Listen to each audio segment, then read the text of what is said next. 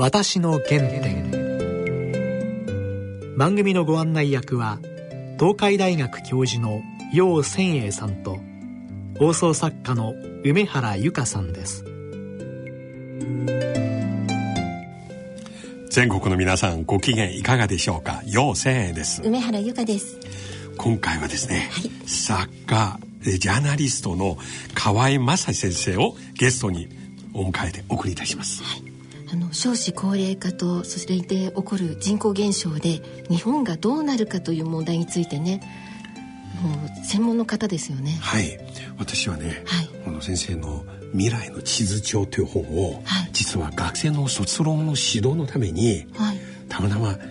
先日読ませていました。そうでしたか。もう本当にこれはねもう各クラスにこれから読んでもらいたいんですね。日本どうするかということ特に若い人考えてもらいたいんですね。今日この辺も含めてじっくりときたいと思います、はい、はい、それでは私の原点進めてまいります。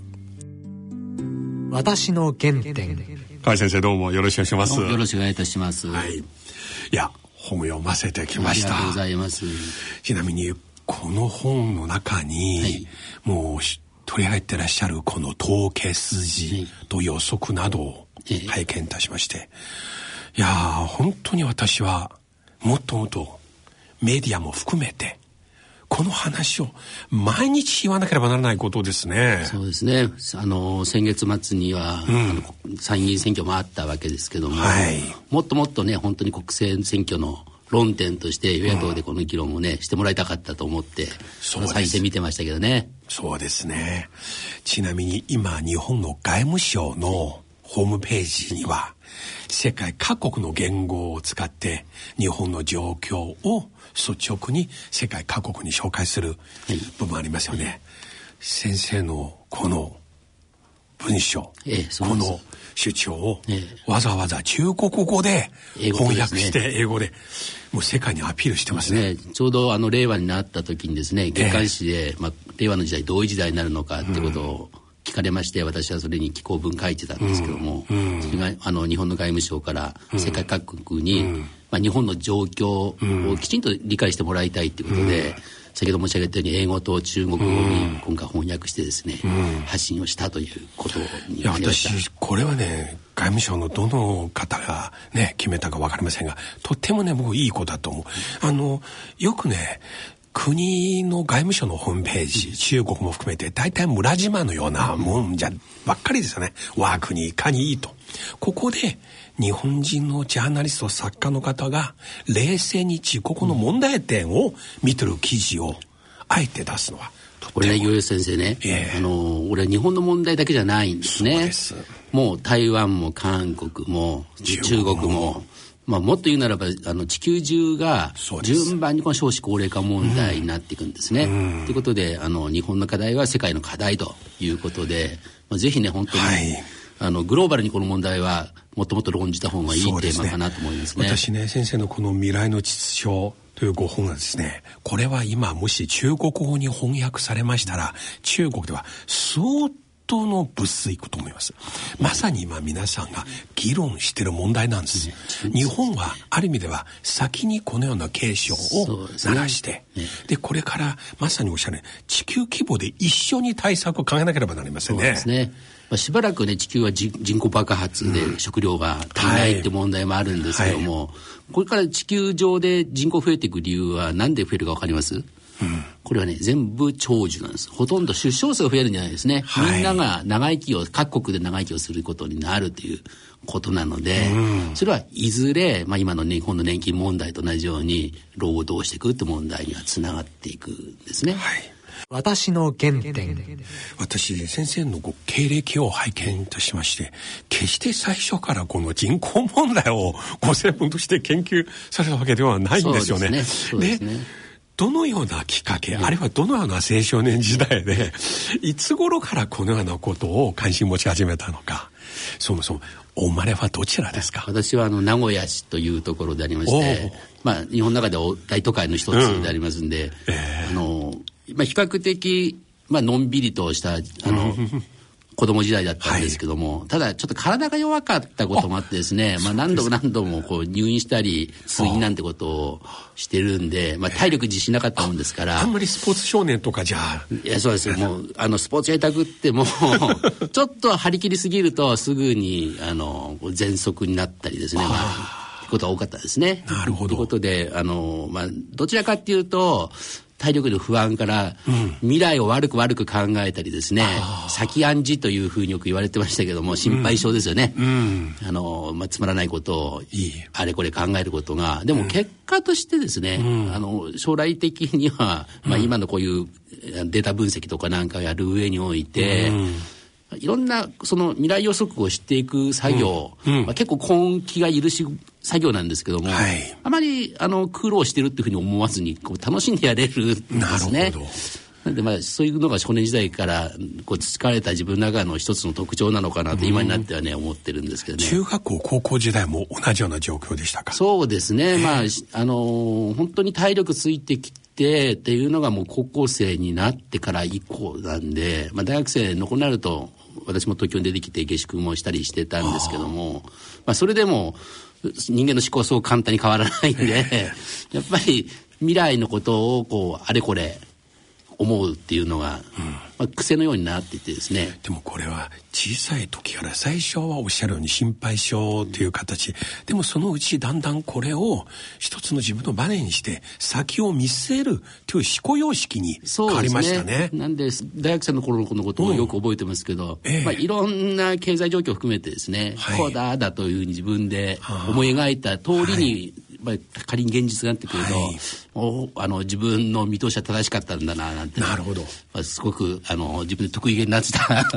若い頃がありましたけどね。ああ1962年のお生まれですよね。私63年。63年の生まれ。はい、ああ。そうそう、大学、1985年？頃、そうですね、はいましたね。ああ、私ちょうどその頃日本に初めて。ええ、あ、そうでしたか。ええちょうどバブルの前夜。ええですよね。そうですね。まだ日本人はこれから日本、ね、私は就職する頃までは、まだ、うん、あの、本当にずっと日本の経済の伸びていくものだと誰もが疑わなかった。あの、まあ、この人口問題にそんなに踏み込んでという、そこまでまだ、あの人口問題に私自身はコミットしてはいませんでしたけども、うんこのままはいかないだろうなっていうのはやっぱり思ってましたよね。直感的に。いやもう毎月のように地価が上がっていってね、うん当時の大人たちに言われたことよく覚えてますよ。うん、君らは頑張ってね、うん、あの一生かかってももう東京から2時間半以上かかる、うん、千葉とかね、北関東にしか家は買えないんだみたいなことね、まあどうどうとこう言われててそんなものかなっていうふうに学生ながらにやっぱ思って。たんですね。今の言葉はね、えー、まさに今日北京上海現在サラリーマンが職場で言ってることですね、えー、若い人に。こんなそのね、やっぱり経済がものすごく短期間で動くっていうのは、これは普通じゃないなっていうのは、やっぱりまだ、あの、学生から社会人になりたっての頃の自分の中でもね、さすがに、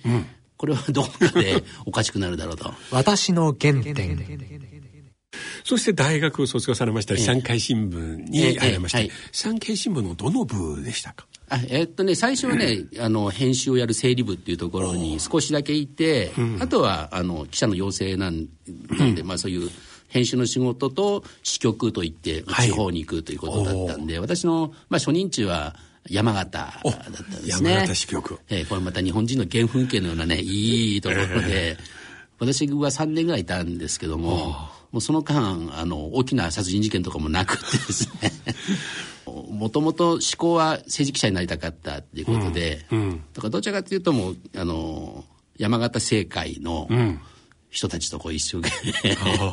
取材をするということで、まあ、国政も県議会なるほど、ま、そうですね。その時から人口問題、ええ、出生率の問題初めてそうですね。ええ。あの本格的に思ったのはもうあの東京本社に異動になって政治部に、うん。あの配属になって以降ですけども、あの平成時代の始まりっていうのは、少子化の始まりとこう同じような軌跡を描いてますんで、やっぱり1.57ショックっていうのがこう言われててですね。あの合計特殊そう出生率。ですそうです。あの、日の馬の年よりも出生率が下がってしまったっていうことで、ぱり少子化っていうことがあ少しずつこうメディアにも載り、初めてあの政府の報告書に少子化って言葉が出てきたのは、これは平成4年の国白書なんですね。なるほど。でそそれまで広辞苑で少子化って末っ子のことって「まし」って書いてあるんですね。あそうですか。そうです広辞苑の第5釣りからえー少子化は子供が少なくなることっていうのが付け足されたんです。そそれまでのあの辞書は 末っ子って書いてあるんですね。少子っていうのは。なるほど。で少子化って言葉がだからなかったんです。で後にまあ自分がこの人口問題に関心を持って調べて始めると別に戦後ずっと日本はねあの大きい意味で少子化が続いてきていたんでまあ本当に学者たちは知らなかったわけじゃない。なるほどですしまあ鈍感だったですね。で現在この極端な話かもしれませんが、今のままでは例えば東京都合計特殊出生率、一人の女性生涯、はい。1.2の子供しかい。産まないという状況、続くと、はい。日本はあと何年ぐらいでええ危機的状況起きますか、まあ、もうすでに起こり始めていると言っていいんだと思います。なるほど。で、これも意外と思われるかもしれませんけども、えー2000年の国勢調査と2015年の国勢調査、この15年間を見ると、子供、出生数が増えているのって東京だけなんです。あの、沖縄がね、ほぼ横ばい。あとはもうことごとく減っちゃってるんです。は東京よりみんな出生率が高いんですよ。んあの地方の方はそうですね子育てしやすいということで、率が高いのに一番出生率が低い東京でしか子供生まれてない。これなんでかっていうと、若い女性の数の差なんです。はい。だから、まあ、あの大学だとか就職大学への進学とか就職で東京に日本中から若い女性たちが集まってくるんで、この東京都っていうところはあの子供を産める年齢の女性の数は、まあ、圧倒的に多いわけですね。で地方は、あの出生率こそ高いんですけども、子供を産める若い女性の数が少ないんで多少出生率は高くなっても出生数は減っていってしまっていると。そうですね。絶対数分母小さい東京は、これだけ若い女性がいる割に産んでないということなんですけども、それでも出生数だけを見ていくと、はい。東京だけが生ま、子供が生まれている地区なんです。でということはここの出生率が今先生おっしゃったようにですね上がらない、まあ、1.2いくかいかないかでいつも横ばいで続いていくってことになると、はい。これは30年で半減していくって話ですね。人一世代で。はい。でふたお父さんとお母さんって2人の人間からはい。1人しか子供が生まれてない状況がはい。東京の場合にはもうそういう状況になってしまっているわけなんでそうですなんでここから先の子供の数の激減っていうのはものすごい勢いで減っていくってことです。で一方、まあ日本はすごく福祉も経済状況も安定をしてきたがゆえに、まあ、長長寿の国になってきて、これから東京の人口は大きくは減らないんですけども、ものすごいその高齢者の、はい。それも80代を超えた高齢者の、ね。がばかりがこれから増えていはい。く状況になりますので、これはとってもじゃないですけど街の中で人が本当に生活がきちんとしていけるのかとそういう体制をね、日本は作ってきているのかと、まあこれ時だけじゃないですけども、その街づくりの遅れが、まあこれから先すごく大変な状況を招くだろうと。いうことだと思ってますよね。皆さんよく議論されてるのは一つは年金もらえなくなる、もう一つ医療費が発達する、この人口減少の推計から見て、先生から見てこの2つの問題はいつ頃から本格的に起きますか、えーあのもう一つ今の視点に必要、あの考えなければいけないのは、はい。その医療の提供はい。またその医療機関へのアクセスってことができなくなる問題がそのかぶさってくるんですね。もともと医師の偏在があって医師不足なんていうことを言われてね。てきたわけですけども、まだまだ日本の国民は若いんで医療機関に自分でなんとか通院をし,、したりできるんですよ。ここから先本当に80代の一人暮らしの人たちがこう点在するようなエリアが広がってくると交通アクセスがもう車も運転できないとかになってけども、ねうん、バスがの本数が減ってしまうので、えー、もうその買い物もそうなんですけども通院も含めてこうなかなかサービスにたどり着けないという状況が出てくるんで、でねうん、もうそれは始まってます。なるほど。で、年金とかは、まあ、まだ昔の世代に比べると減ってきてはいるものの、でも所得代替率は60%ぐらいまだあるんで、まだ今突然っていう話にはならないと思うんですね。だからやはりあの問題はそのお金の問題もすごく大変なんですけども私はむしろサービス提供がきちんと維持できるのかっていうことがすでにできなくなり始めてますのでもうあの今の段階世代の人たちが、うん、あの大きな病気にかかり始める2025年以降ですね、うん。うん、特にこの東京圏とか大阪のような大都市においては、その提供体制と患者の増加のバランスが崩れる意味で日本の社会保障はかなり、まあ、今とは違う形になってくるだろうと、まあ、そういう意味であと5年6年ぐらいで明確になってくるのかなと。お金の問題じゃ多分ないです、医療保険持ってても病院にたどり着けない。そうなんです。で私はね、だからお金が腐るって言ってるんです。いくらお金を貯めても、うん、いくらいりますなんて話を一生懸命みんな議論してますけども、うん、1億貯めようが2億貯めようが、うん、そのサービスをやってくれる人が、そういう若い人たちがいなくなったならば使いようないじゃないですか。これもう実は現れてるんですよ。はい。これは引っ越し難民っていうので皆さんもご存知ですよね。はい、料金倍払うと言っても、希望日に運んでもらえないってことが、毎年引っ越しシーズンになると、最近起こっていると。いうことですね。だからお金があってもこれ意味ないですね。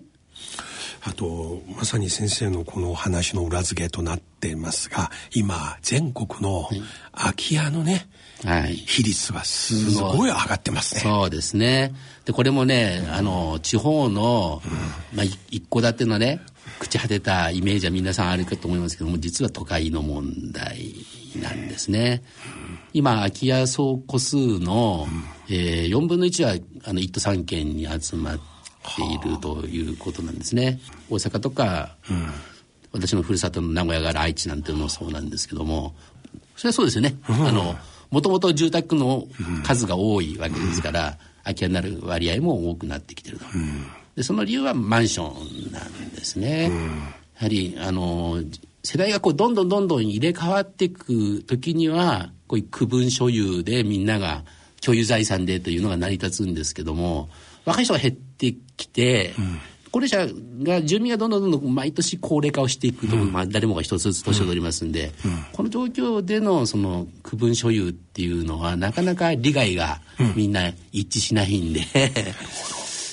やっぱり修繕が遅れてしまうとか、はい、いろんな問題が起こってきてですね、資産価値が目減りしし始めるんですね、はあ、そうすると引っ越すこともできなくなるということになってきますんで、はあ、まあ、この課題もそう遠くなくもう現れ始めてくるだろうと、うん、いうことですね。最新のマンション販売の統計見て、ええ激減ですね。そうですね。ちょっと作りすぎてるところがありましてね。つい最近までもうミニバブルが来てマンションが値段上がってる。えええ、空き家の半分は実は賃貸の空き家ですから、やっぱちょっとやや、あの、場所選ばずに作りすぎていて、うん、まあ作ることで成り立ってるビジネスモデルは多分あるんだと思いますけども、少しそれ考えていかないと、その後の、あの、管理っていうことがうまくいかなくなると、結果として街全体が、あの、スラム化をしていくような形に何十年か先になってしまいますんで、これは、あの、ビジネスモデルをやっぱり少しずつ変えて、新しいものを建てなくっても儲かる仕組みっていうものを建設業もそろそろ考えていかないと結果としてうまくいかなくなってしまうということかなとは思いますけどね。私先生の本を読ませていまして単なる国のグランドデザインとしていろいろ問題点指摘してらっしゃるだけではなく、まさに今のようにさまざまな具体例を挙げながら本当にね生活や医療や住宅の視点から本当に一般市民がなるほどなとすでに感じてるというところまで来てますがこのような状況を例えば今日この番組を聞いてらっしゃる皆さんにとって今後どうしたらいいでしょうか、うん、個人の防衛として自己防衛として、あるいは国の政策として、うん、これやっぱり国とか行政じゃないとできないことももちろんあります。うんこれが、まあ、今、縦割り行政で、なかなか、ものすごく窮屈な政策立案を官僚たちはやってるんですね。もう自分たちの権限のある中でと。いうことで、グランドデザインを作るってことが難しい状況ができてしまってるんですけども、まあ、この政府のやろうとすることを待っていると、なかなかいろんなこと動かないんで、まあ、自分でやれることはやろうっていうのがあのやっぱり考えなきゃいけないんですね。はい、で、うん、そこで私があの、うん、一番簡単かつ、うん、あのまたこの問題を乗り越えていくためにやらざるを得んこととして考えているのは、一つはまさに自助自立なんです。自分でやれることは自分でやるという当たり前のことを、もう一度、あの、一人一人は考えていくと。自分でやればお金もかからないですしね。から、やはり、あの、これから若い人が減っていって、先ほどの、うん、申し上げたように、サービスの担い手がいないからお金貯めてもやってもらえない状況になっていくことがこれから予想されるわけなんで、まあ、少なくなる若者たちがきちんと働けるようにするためにも、うん、よよりやはり、あの、自分自身のことは自分でやるっていう、そういう思いをみんなが一人少しずつ持っていくと、うん、これすごく大事なことですね。うん、からもう一つはやはりまああの老後資金が少ない、うん、まあ、ためきれない、はい、また現役でもなかなか雇用が安定しないとかっていろんな問題が、うん、まあ、皆さんが変えてると思います。うん、でこれを全部あの政府とか公共のサービスによって賄うってのはこれもまたできないことも、これは政権が自民党から民主党に移りまた自民党に戻っても、どの政党が政権になってもやっぱり財源生み出せなかったわけですから、こういうことを考えていくと、ここにもう一つ我々がこれから考えなければいけないのは、助け合いってことなんですね。なるほど。まあよく自助、共助、公助となんか言いますよね。うんうん、まさに共助が、これはすごくこれから大事になってくるなと思っておりまして、まあ多分日本のあの戦後、特に昭和30年代頃まではですね、まあ日本全体がみんなが、あの戦戦争に負けて貧しかった時代に助け合ってなんとかしのいでまあ、暮らしをきちんと成り立たしてきた時代があったはずで、まあ、それを少し思い出して、あのこれから先何が足りないってみんな足りなくなってしまうわけですよ。若い人がいないとそういうことです、はい、いろんなサービスが成り立たなくなってくるところで、自分でやれることお互いに助け合うことを入れ込み、それでもできないところを公的な、まあ、年金であるとか、はい、医療保険であるとか、はい、福祉だとかこういうことで補っていくっていう、このベストミックスをどう考えていくのかと。なるほど。この視点が、ちょっとやっぱり、ね、ね今欠けてますよね。もうなんか国に全部やれという意見の人と、もう自分で下運用でも何でも、あの、自分自身でやってくださいっていう、まあ、両極端の意見が大きくなってしまっていて、はい間がちょっと抜けてんじゃないかなって 最近私は感じることですね。このような話になると、この頃はすぐ技術論で解決できるという話出てくる。例えば、あの、医療に関して病院の密度が減ってしまう。前、遠隔医療でインターネットでできるよと。はい、で、サービスや、あの、スーパーが遠くなったら、もうネットで買い物できるよと。しかし今の話になったら、むしろ新しい文化あるいは過去にあった良い文化、ええ、もう一回それに戻して構築する必要ありますね。そうですね。だからあの、えー、機械の発達っていうのは人口が増えた時代も、うん、これからのように減っていく時代も、うん、まあやっぱり進歩していくんですよこれは、うん、テクノロジーっていうのは進歩していく、はい、また AI の時代になってくるんで、はい、今まで人間が思いもしなかったようなこともできる時代は来る、これは間違いないんですけどもでもそんなにあのこちらの思い通りに開発が進むわけでもなくってですね、うん。うん、なかなかやはりいっぺんに技術は、っていうわけにいかないので、ね、これは機械ってのは所詮道具なんですね。いやインターネットの通販でということをお考えになる人も多いんですけども、でもやっぱり運ぶ行為そのものは、はい、やっぱり人間が介在しないとできないところが多いんですよ。自動運転の車はいくらできてもね。はい冷蔵庫洗濯機を玄関先に置いてかれたら困るんであって、はい、やっぱり備え付けてもらって古いものを持ち帰ってもらいたいというところまでがサービスですよね。うん。自動運転の車はそこまでは今はまだできないわけなので、ねだからやはりどうしてもあの機械は十分なものを我々に渡してくれる道具にはなかなかなりえない。そうですね。だから部分的にはあの人手が足りない状況を機械は補ってくれると思いますけども、やはり我々は先ほど申し上げたようにある程度助け合うということでこの人手が足りなくなっていく状況を我々はこなしていかないと、まあ、日本社会は機能しなくなってくるだろうそうですね。いやあの今の話聞きまして私本当に自立事情プラス助け合う。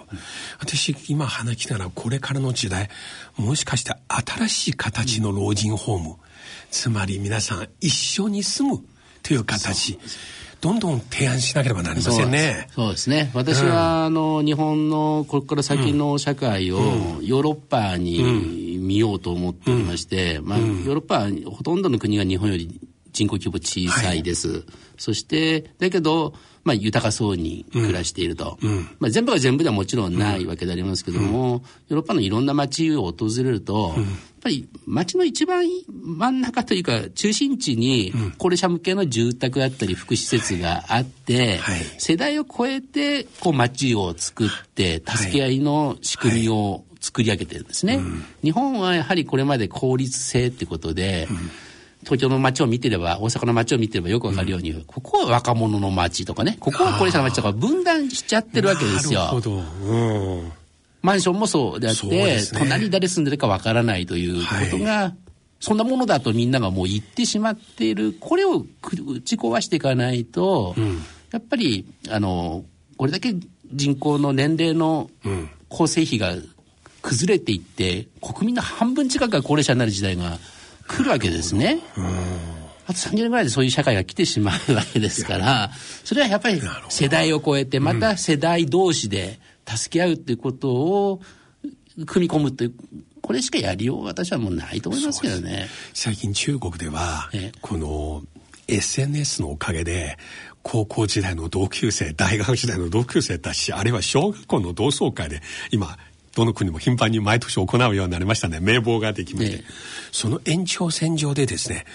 同じ65ぐらい、うん、あるいは70ぐらい。全員まだ元気ですが老人ホームにまだ入るの早いけれども、はい、クラスごとにお互いに声かけて一緒にどっかに入るそうですね。これこういうのはね、楽しいんですよ。はい、なんかクラス部活みたいな。いや、もう先生、もうね、楊先生おっしゃる通りで、私、これを、あの、政府に提言してたのが、日本版 CCRC だったんですよ。ちょうど石破大臣が、あの、町創生大臣をやっておられた頃に、あの、この議論をさせていただいてですね、うん、政府の地方創生の柱の一つになっているんですけども、うん、どうも議論が既存の福祉施設のようなイメージで、えー、あの広がってしまったのは残念でならないんですけども私が申し上げてたのはそうではなくて、えー、まだ元気なうちに、えー、若いうちから助け合いのその仕組み、はい、受け皿を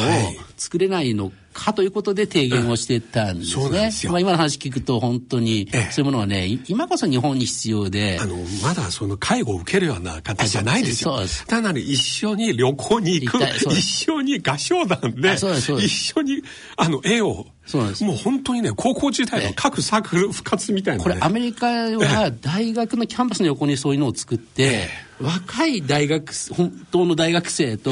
もう一度学ぼうというシニアの大学生が、テニスの試合やったりですね、うん、こういう楽しみ方を知っている、うん、そういうモデルもあるんですね。だからもっともっとあの発想重大にすると、うん、高齢社会をのイメージが私は随分、はい変わるんじゃないかなという気もするんですね。そんなにお金つかなくっても、楽しめるやり方っていくらでもあるはずで、これはね、なんか全部お金が必要だからいくら足りないっていう方向に、だから心配だ、不安だっていう。これはやっぱり、あの、もったいないですよね。うんうん、自分の元気な時間をより充実させていくって方に。システムの問題の他にマインドまず。そうそうなんです。なるほど。国民の気持ちそのものを、はい、もうちょっとこう、同じ高齢者の数が増えていくにしても、子供の数が減っていくにしても、はいうんどうやったら楽しめるのかということに、はい、あのエネルギー費やしていった方が私は生産的かなと思いますけどね。なるほどね。いや本当にもっともっとお話聞きたいと思います。またあの近いうちにもう一度この話の続きを、ね、機会がございましたぜひお願いいたします。今日ありがとうございました。ありがとうございました。私の原点。いや河合先生の話は本当に良かったんですね、はい、あの一番いいのは単なる現状の深刻さ、はい、あるいはさまざまなリスクや数字を取り上げるだけではなくその解決策として、はい、自助自立、うん、そして助け合うシステムを作っていこうという、はい、非常に明るい提言を持ってらっしゃるのは素晴らしいですね。ね、他のこう少子高齢化問題の専門家の方は、うん、現状認識とかね深刻さは、はい、あの詳しくお話しくださいますけど、うん、その後の解決法まではね、うん、なかなか触れてない本が多いですけれども、先生の方はしっかりそこまで、ね、そうですね、フォローしてくださってます、ね、私これはまさに日本にとってもアジアにとっても世界にとっても新しい学問のジャンルとして確立すべきですね。本当に先生のようなこの研究お話はね今日本の大学学科として授業として設けるべきですねはい、いいお話を伺いました。番組では皆様からのご意見ご感想をお待ちしています。またこの番組はポッドキャストでいつでもお聞きいただくことができます。詳しくは番組のホームページにアクセスしてください。それではそろそろお時間です。お相手は陽千恵と。梅原由香でした